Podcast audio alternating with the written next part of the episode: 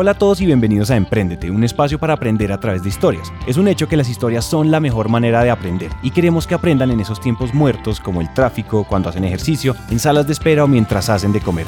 Esos tiempos ya no son perdidos, son para que aprendamos juntos.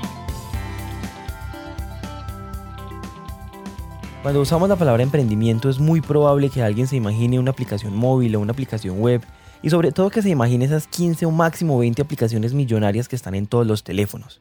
Pero ¿sabían ustedes que de cada 100 nuevas aplicaciones móviles, una resulta ser financieramente viable? Es decir, que de cada 100 aplicaciones nuevas, 99 mueren. Hay muchas cosas que entendimos mal sobre este tema y eso hace muy pertinente, pero sobre todo súper necesario tocarlo y entender claves que reduzcan este riesgo. Pues en esa búsqueda nos encontramos a Gregorio Márquez, que justo cumple con tres cosas. Es emprendedor, en definitiva es experto y es inversionista de empresas digitales. Pero lo más interesante de Gregorio es su experiencia, pues él lleva trabajando en este tema desde el siglo pasado. Antes que nada, muchas gracias. Mi nombre es Gregorio Márquez. Me considero un emprendedor de espíritu. Soy egresado del CESA de la promoción del año 93. ¿Quién es Gregorio?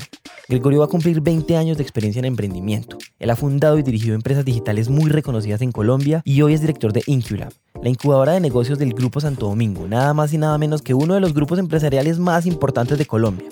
Inculab invierte, desarrolla, conecta y visibiliza negocios digitales con alto potencial para aumentar al máximo la probabilidad de su éxito. Y pues, si les decimos que está por cumplir 20 años en el emprendimiento es porque empezó en el 98, cuando el mundo, pero sobre todo la tecnología, eran muy diferentes. Eh, siempre digamos que toda mi carrera ha estado vinculada con, con los negocios propios o, con los negocios de emprendimiento, pero realmente me vinculé al mundo digital en el año 98, eh, que comenzamos a ver una oportunidad interesante eh, con un nuevo negocio que en teoría hacía una disrupción del mundo del headhunting, que era eh, la búsqueda y la selección de ejecutivos vía Internet. En ese momento me acuerdo que yo trabajaba en top management y eh, Roberto Hall trajo una publicidad eh, de una compañía que se llamaba Monster en Estados Unidos que estaba haciendo un éxito y que posiblemente podía ser eh, la compañía que hiciera una disrupción en ese mundo de búsqueda y selección de empleo y de empleados. empezamos a analizarlo con él y dijimos, oiga, esto se ve interesante, montemos una compañía que haga esto en Colombia. Dijimos, perfecto, buenísimo, innovación, creatividad. Y pues eso era en ese momento el boom de, de Internet en el mundo. Eh, cualquier cosa que se ponía en Internet pues era un hit. En Colombia empezaba eh, el tema del boom con la librería.com, si la gente se acuerda de eso. Eh, Yahoo era pues el caso de éxito más impresionante del mundo. Amazon también en unas etapas tempranas. Solo vendía libros y ya era un hit. Y acá decidimos que, que, esa era la oportunidad. Y no tenemos ni idea de cómo se comía ni cómo se, se hacía eso. En, en, ese momento había alrededor de 300 mil usuarios conectados a Internet en Colombia y eso nos parecía un montón. Eh, y pues 300 mil usuarios en Internet no es nada. Eh, y empezamos a pensar en esa idea, estructuramos un business plan, hicimos todo el cuento y empezamos a buscar eh, inversionistas o socios que realmente pudieran soportar el proyecto. Conseguimos unos iniciales, les vendimos la idea por el 50%. Eh, y después tocamos las puertas de Casa Editorial Tiempo, que tenía todo el sentido porque iba a haber no solamente una disrupción en el tema de búsqueda y selección de ejecutivos y de, digamos, de, de cargos gerenciales de, de nivel medio, sino también iba a haber una disrupción en el mundo de los clasificados de empleo, que era como normalmente eh, la gente encontraba ciertos puestos de trabajo. Entonces, esto casó perfectamente con el tiempo. Eran dos, dos compañías que veían una oportunidad una disrupción en su industria, tanto el Headhunter como eh, el mundo de los clasificados, y en ese momento decidimos hacer ese emprendimiento. Eh, se hizo el desarrollo, se montó la compañía de forma independiente, el tiempo decide entrar a invertir eh, los otros socios también deciden entrar a invertir. Y en el año 2000 eh, estamos listos para lanzar el empleo.com. Lanzamos, me acuerdo, el 29 de abril del año 2000 y la burbuja de Internet se había explotado un mes antes. Aquí hay que hacer una pequeña pausa para explicar tres cosas. Por un lado, él acaba de contarnos muy rápido que uno de sus principales inversionistas en ese emprendimiento que estaba fundando fue El Tiempo, y creo que lo dijo con mucha ligereza. Para los no colombianos, la casa editorial El Tiempo es un conglomerado de medios que incluye desde el principal periódico de difusión nacional hasta plataformas digitales muy exitosas. Mejor dicho, recibir inversión de ellos no es cualquier cosa. Y por otro lado, Gregorio no solo fundó el primer portal de empleos en Colombia, que además hoy sigue vivo, sino que lo hizo recién caída lo que conocen como la burbuja.com.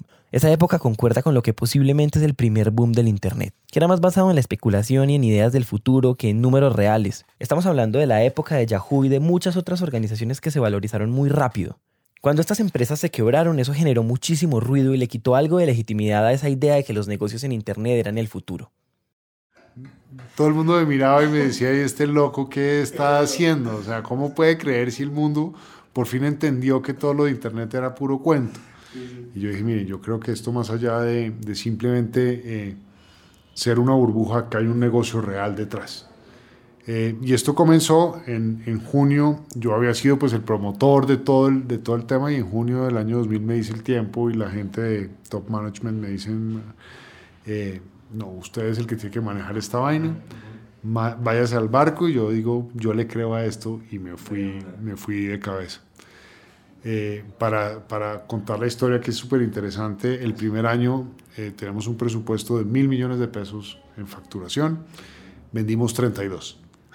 o sea, efectivamente todo el mundo tenía razón, esto era una locura. Eh, eso fue el año 2000, en el año 2001 el presupuesto era los mismos mil y vendimos 300. En el año 2002 eh, el presupuesto era 1200 y vendimos 700. Y en el año 2003 pues ya la cosa tocó punto de equilibrio y empezaron los crecimientos realmente interesantes. Eh, igualmente en el año 2003 con un grupo de amigos fundamos una agencia de publicidad digital eh, que se llama Más Digital. Yo fui socio desde el 2003 hasta el 2010. En ese momento también entendiendo la, la oportunidad que había en el mundo de la publicidad digital y, y, que esa oportunidad pues hasta ahora comenzaba. Eh, también eh, fui gerente de metrocuadrado.com en su momento desde el 2003 al 2007. Para contextualizar, Metro Cuadrado es una plataforma web donde se puede comprar, vender o arrendar casas, apartamentos, oficinas, bodegas, lotes, todo tipo de inmuebles. O sea, era gerente del empleo, gerente de metro cuadrado, había fundado Más Digital. Eh, y eh, también en el 2005 me pidieron el favor de ayudar con todo el tema de la vertical de vehículos de Casa Editorial Tiempo, en su momento con motor.com, con clasificar.com, etc. Y cuando el tiempo es vendido, eh, yo digo, bueno, ya aquí fue muy chévere todo el viaje con, con, con el tiempo, pero pues creo que que la posición, digamos, de los nuevos accionistas era más el desarrollo del periódico que, que tratar de incursionar en ese mundo digital, que en un momento dado fue una visión importante del tiempo. Ahí tomo la decisión de, de salirme y toco la puerta de, de, de, Valoren, Grupo Santo Domingo, para plantearles una oportunidad pues, en el mundo digital. Y era eh, llevar un poco los medios eh, que ellos tenían, Caracol, el espectador primordialmente, al mundo digital porque pues, los tráficos y las audiencias que tenía en ese momento el grupo en el mundo digital pues eran muy bajos. Casi todo el tiempo, pues para hacer, era, era lo que tenía el grupo Santo Domingo era un 10% de las audiencias digitales de, de Casa Editorial Tiempo. Entonces había un, atraso y un, y, un, gap y una brecha que cerrar. Y en ese momento creamos una compañía que se llamó ICSK, que precisamente fue la que manejó todo ese tema de los medios del Grupo Santo Domingo.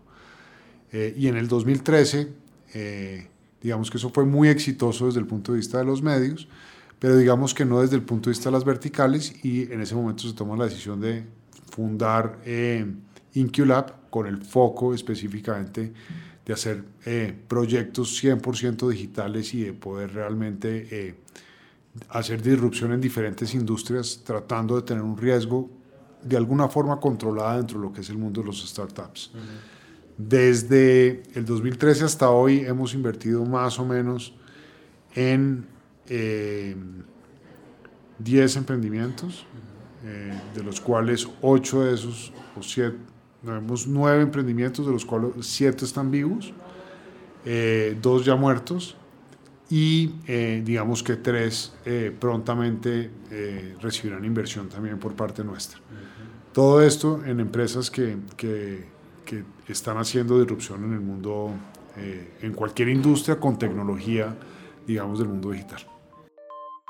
Siete puede parecer poquito, pero dentro de esos negocios que InQlab ha acelerado, encontramos empresas como pinbus.com, una plataforma donde puedes comprar pasajes en bus. Pulso, que es uno de los portales de noticias más leídos, Fitpal, una plataforma que te permite ir a más de 100 gimnasios con una sola suscripción, y Lentes Plus, una tienda virtual de lentes de contacto. Definitivamente da la impresión de que lo que Gregorio toca se vuelve oro, y por eso después de su experiencia en emprendimiento y acelerando empresas, teníamos que preguntarle... Bueno, entonces cuéntame un poquito las, digamos, los grandes hitos, o sea, cuáles fueron dentro de todo esto, esto, es una carrera ya de, de 17 años, no, de más, como de 20 años en el mundo digital. Tú entraste al mundo digital cuando nadie le creía eso y eso era casi satánico. Cuéntame cuáles fueron las grandes epifanías que tuviste durante tu carrera, que tú dijeras como, claro, es que esto se hace así, o sea, esos momentos que tú dijeras como, se te prendió el bombillo. Yo creo que una de las, de las, de los, a ver, de los grandes aprendizajes es que eh, yo, yo soy una de las personas que dice que el mundo del emprendimiento, eh, la gente se mete y, se mete con tanta pasión y con tanto cariño, básicamente es por, por, por ignorancia, porque es muy difícil y muy duro. Es mucho más fácil ser empleado que ser emprendedor. Ahora, eh, todo lo que retorna el emprendimiento es mucho más grato o gratificante que simplemente eh, ser un empleado y es porque uno está en la posición de moldear lo que está construyendo. Y cuando digo esto es claramente, y se los decía cuando, cuando uno se enfrenta a una compañía que dice que vendió y que dijo esto va a ser la disrupción y vendió 32 millones en un año y uno dice miércoles, ¿qué diablos me metí? Pues lo fácil es abandonar el barco. Eh, y, y, lo importante es tener la perseverancia, eh, eh, la visión y estar uno convencido absolutamente de lo que está haciendo para encontrar el camino. Y eso quiere decir que siempre hay que pivotear. Todo lo que uno escribe en los planes, todo lo que uno proyecta, todo lo que uno ve de forma inicial, eh, normalmente no es el camino. Eh, posiblemente la visión al final lo es, pero llegar allá requiere de unas curvas y de una constancia y de, una, de un trabajo absolutamente eh, duro.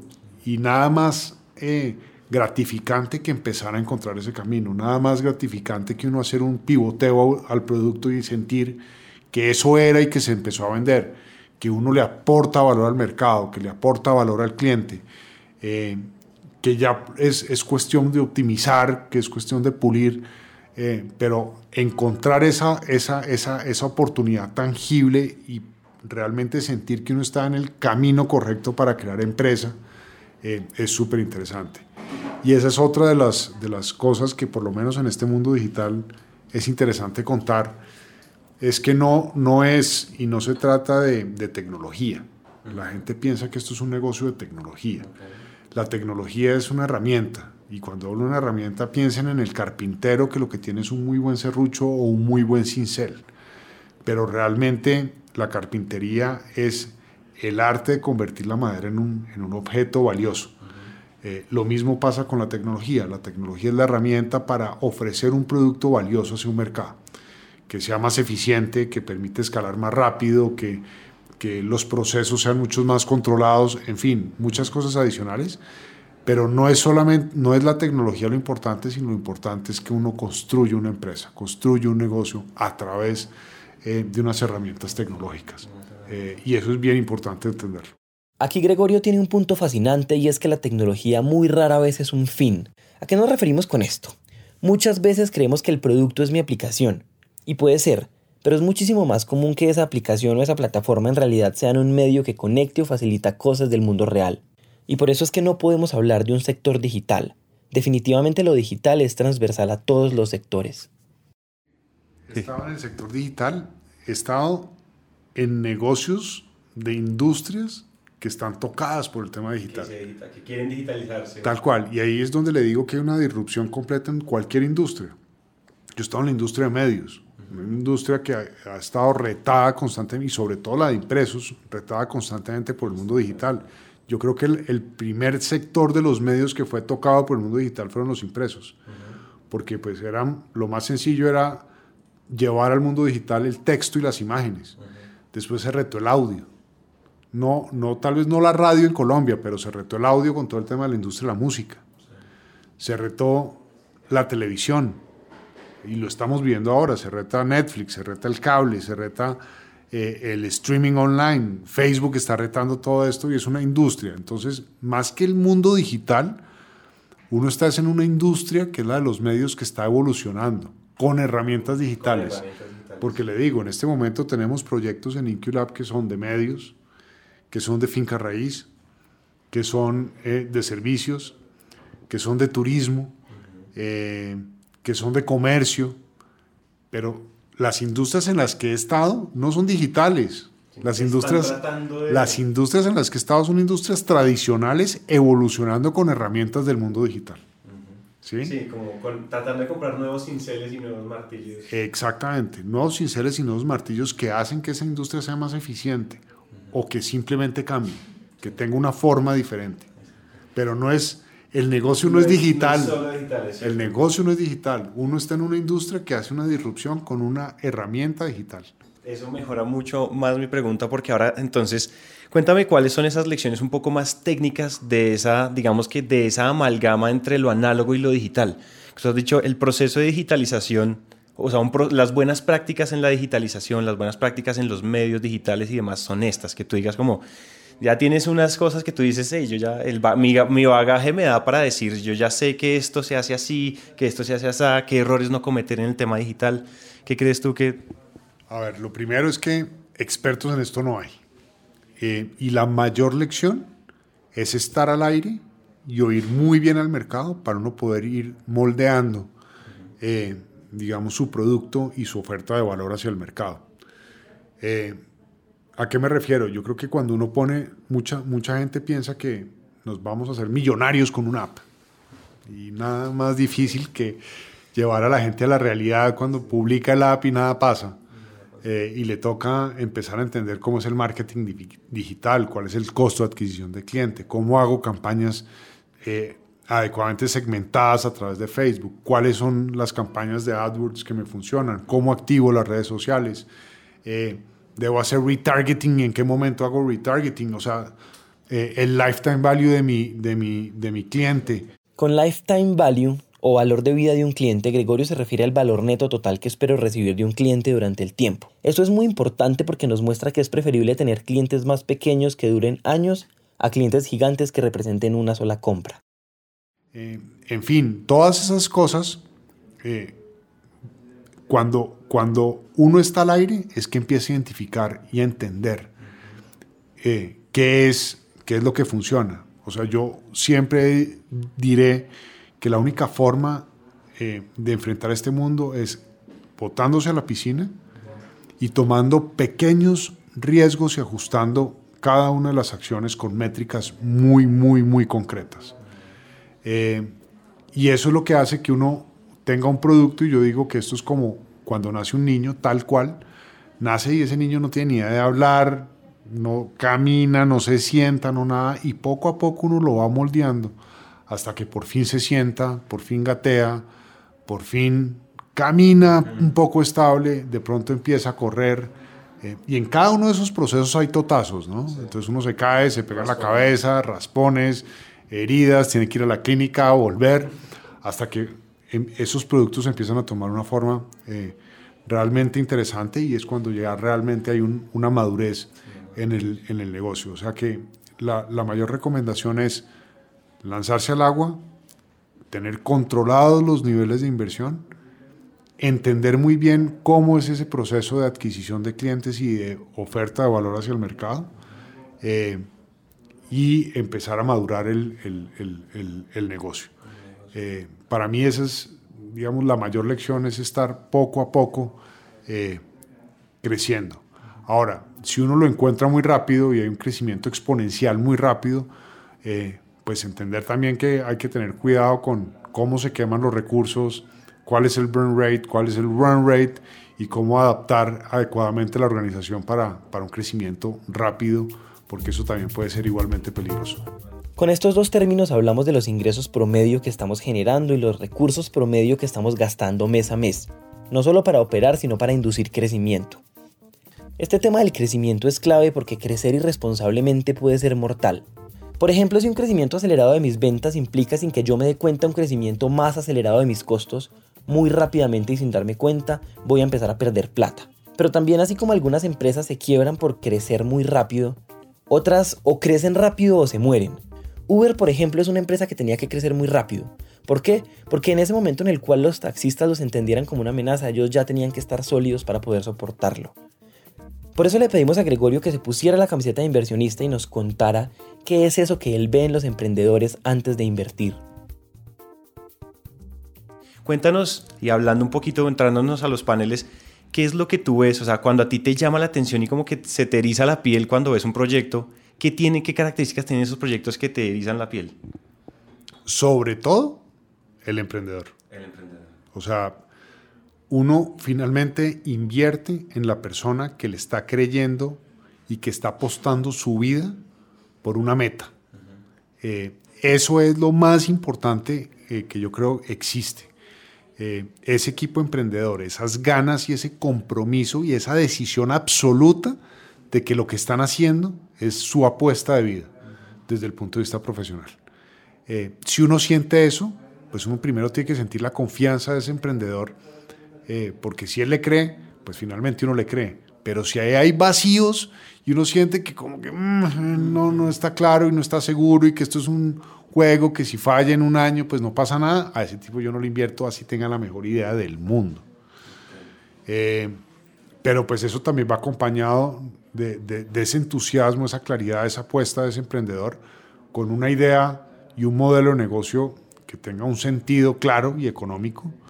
Eh, así, así, el, sentido económico y el retorno sea de largo plazo, pero que haya visión muy clara de cómo es ese, ese, ese potencial retorno. No es simplemente eh, lo que mucha gente cree que yo hago esto, lo inflo y lo vendo y ya está. No, eh, tiene que haber un valor real de, por parte de esa oferta de valor. Eh, tiene que estar en un mercado grande, tiene que estar en un mercado eh, que realmente valga la pena. Eh, puede haber muy buenos negocios, digamos que de un tamaño normal, pero que no necesariamente son muy buenas inversiones. entonces puede funcionar, puede ser un negocito interesante o un negocio interesante para un emprendedor, pero posiblemente no para un inversionista. Entonces el mercado tiene que ser lo suficientemente grande desde el punto de vista del potencial y de la escala eh, no necesariamente tiene que ser eh, global. Eh, hay muchos negocios interesantes que se protegen en mercados locales. De, hecho, hay muchas tesis de inversión de, grandes bicis en mercados emergentes que dicen que lo más interesante es invertir en proyectos que tengan protección local, bien sea por legislación o por cultura, etc. que haya una preparación de, de, o un entendimiento de lo que son los números del negocio, o sea, saber nuevamente cuál va a ser ese burn rate, cuál va a ser ese run rate, eh, cuál es la evolución en los CACs que esperan del lifetime value, etcétera, que, que hayan unas métricas eh, claras de, de, negocio en términos de inversión. Eh, y por último vemos la estructura de, de capital por mi inversión que me van a dar en ese negocio. Y pues algo que es absolutamente clave es la química. La química entre el, emprendedor y el, inversionista en etapas tempranas tiene que ser muy buena porque van a estar en una canoa. Eh, literalmente es una canoa remando hacia Alaska donde van a haber oleajes, frío eh, y van a haber momentos de desespero y tiene que haber, eh, digamos, un entendimiento para que uno pueda pasar por todas esas crisis y llegar a buen puerto. Eh, me picaste la lengua un poquito. ¿Qué es, o sea, cuando, cuando tú dices que el mercado debe ser grande, ¿qué es un mercado grande? Pongan muchísimo cuidado a esta respuesta. Eh, digamos, un mercado grande, por ejemplo, si uno puede enfrentar un mercado de, no sé, 20 millones de dólares, eso es un mercado pequeño. ¿sí? Eh, uno, uno entra en, en, en, una condición, digamos, si va a entrar a hacer una disrupción, eh, normalmente lo que hace el mundo digital es que rompe el valor tradicional de una industria. Es decir, la industria de la publicidad. Puede que el valor eh, mundial de publicidad esté creciendo, pero lo que hicieron Google y Facebook fue permitir el alcance de una persona a un valor mucho más económico que lo que era un CPM eh, a través de, de una industria tradicional. Entonces, normalmente uno entra destruyendo valor dentro de una industria tradicional. Los clasificados, antes posiblemente eran un clasificado por un clasificado de centímetro en el periódico El Tiempo podía costar 5 millones de pesos. Con 5 millones de pesos usted se suscribe al empleo.com de forma ilimitada y tiene 5 millones de candidatos en el escritorio. Entonces usted entra rompiendo el valor de esa industria y si la industria no tiene un valor, un, un, valor muy grande, pues posiblemente al final el negocio no le dé. Claro, entra uno como a romper esos paradigmas iniciales que generaban el viejo valor. Tal cual, porque la tecnología le da esas eficiencias. Claro, sí, que genera una nueva dinámica. Tal cual. Este episodio que se volvió algo así como una clase magistral sobre emprendimientos digitales se nos está acabando, pero antes no podíamos irnos sin pedirle un último consejo, el más sensato que le pudiera dar a alguien. Y esto fue lo que nos respondió lo más importante que tienen que, tener en la cabeza como emprendedores es que entregar equity es muy costoso. Eh, es supremamente importante no ceder participación a la primera persona que viene a ayudarlos, o con capital o acompañarlos en el barco. Porque al final el equity es el retorno de todo el trabajo y el sacrificio que ustedes como emprendedores van a hacer. Claramente hay que entender que en, este proceso para obtener inversión y para obtener compañeros de viaje comprometidos hay que ser equity, pero hay que ser pacientes y saber muy bien eh, a quién uno le empieza a ceder ese, ese equity, porque ese es el retorno final. Eh, en la época en que yo comencé, no, no, no existía todavía esa visión de emprendimiento ni de venture capitals, ni por lo menos en Colombia.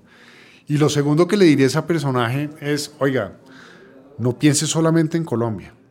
Eh, si yo hubiera hecho todo lo que hice en Colombia en ese proceso de emprendimiento en un mercado mucho más grande, posiblemente el retorno hubiera sido muy superior.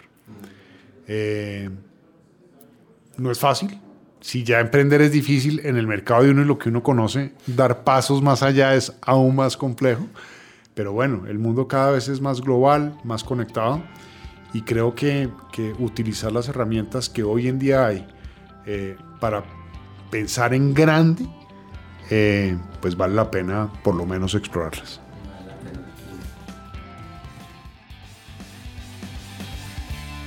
Hasta aquí llega esta historia y nos encanta que hayan llegado hasta el final, porque una persona comprometida con su éxito es una persona comprometida con su educación. Emprendete es una comunidad donde nunca dejamos de aprender y este tiempo que acaban de invertir es un paso más para que su educación se convierta en un hábito. Y recuerden que de cada mil personas que nos escriben nos tomamos un café o hacemos una llamada con por lo menos 100 de ellas, así que dejen la pena y escríbanos por WhatsApp.